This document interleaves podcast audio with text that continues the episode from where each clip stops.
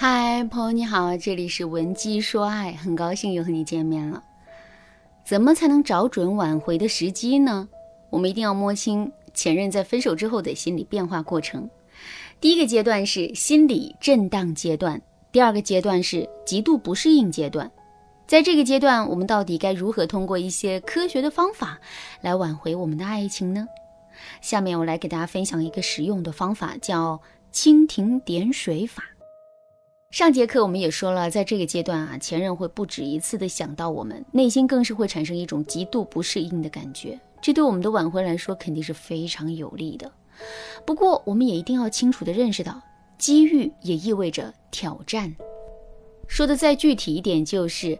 如果在这个阶段我们什么都不做，任由前任一点一点的熬过这个阶段的话，那么前任对失去我们这件事情的耐力就会大大的增强，这也就意味着我们挽回这段感情的难度又升高了一个台阶。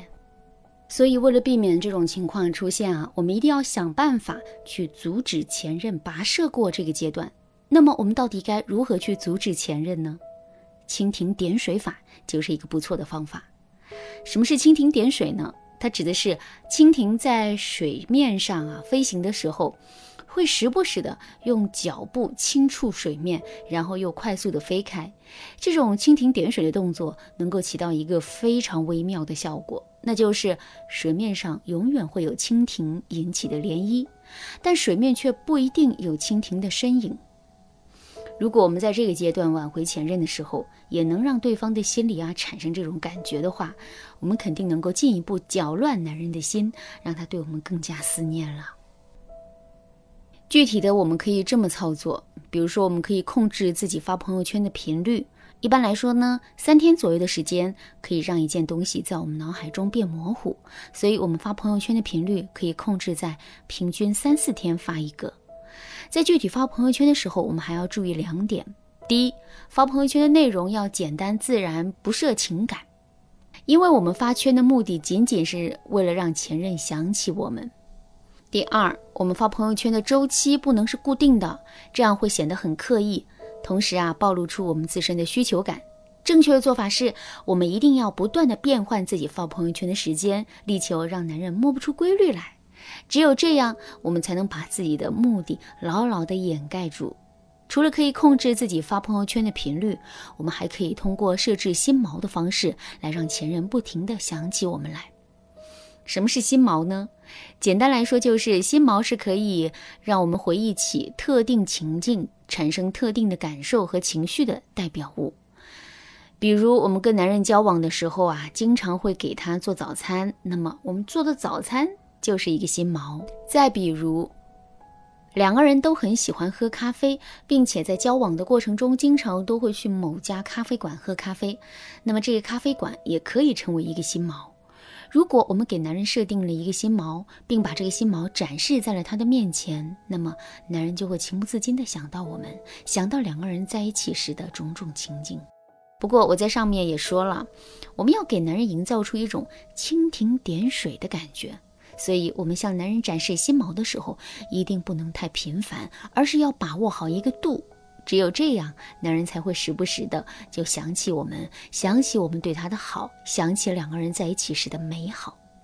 当然啦，如果你对新毛并不是特别了解的话，你也可以添加微信文姬零三三，文姬的全拼零三三，来获取一次免费的咨询名额。第三个阶段是理性阶段。经历过极度不适应的心理阶段之后，男人对这种不适应的耐受力会大大增强。与此同时啊，男人在心态上、在思维上也会进入一种理性的状态。什么是理性状态呢？简单来说，就是男人拥有了理性的对这段感情做出取舍的能力。在这种情况下，如果我们还想去挽回自己的爱情的话，那么我们要做的绝不是去影响男人的心理和情绪，而是要客观的去分析这段感情的利弊。比如，我们可以去强调男人在这段感情中的沉默成本，强调两个人现在的年龄，强调分手之后两个人都会去面对的窘境。只要我们有一点能够说动前任，那么两个人能复合，这就不是一件困难的事情了。第四个阶段是情感涅槃期，经历过上面三个心理阶段之后啊，男人的心态已经变得非常成熟了。与此同时，他的内心也会变得非常的焦躁。为什么会焦躁呢？因为两个人分手的这件事已经困扰了他很长时间了。在这段时间里，他的工作、生活、交际肯定会受到很大的影响。所以，在这个心理阶段，男人最渴望的肯定是快速的解决这个麻烦事。不管最终的结果到底如何，只要自己不为此烦心了，这就是一个好的结局。正是因为男人在此时的心态是非常着急的，所以如果我们能够在这个时候去挽回爱情的话，最终我们肯定能够起到事半功倍的效果。那么，在这个心理阶段，我们具体该如何操作呢？首先，我们要在前任面前亮明自己的态度。在这里，我们的用词是亮明，不是表明。这两者有什么区别呢？很简单，亮明这个词含有一种果断、坚决的意味。如果我们虽然亮明了自己的态度，可是却一点都不坚定的话，男人也是很难会被我们影响的。亮明自己的态度之后，我们接下来要做的就是利用鸟笼效应增加男人反悔的成本。什么是鸟笼效应呢？你跟男人约好了去大理旅游，男人每次都是先答应，然后反悔，这个时候该怎么办呢？很简单，提前把机票买了，把宾馆订了，这样一来，男人肯定就不会再反悔了。挽回也是如此。如果我们只是在口头上要男人的承诺的话，两个人的关系永远会存在巨大的风险。正确的做法是，我们可以假设两个人已经复合了，然后想一想，两个人复合之后，我们会跟他一起去做什么事，然后就真的把那些事情给做了。这样一来，两个人的关系肯定能够得到促进，这段感情也就更容易能够挽回成功了。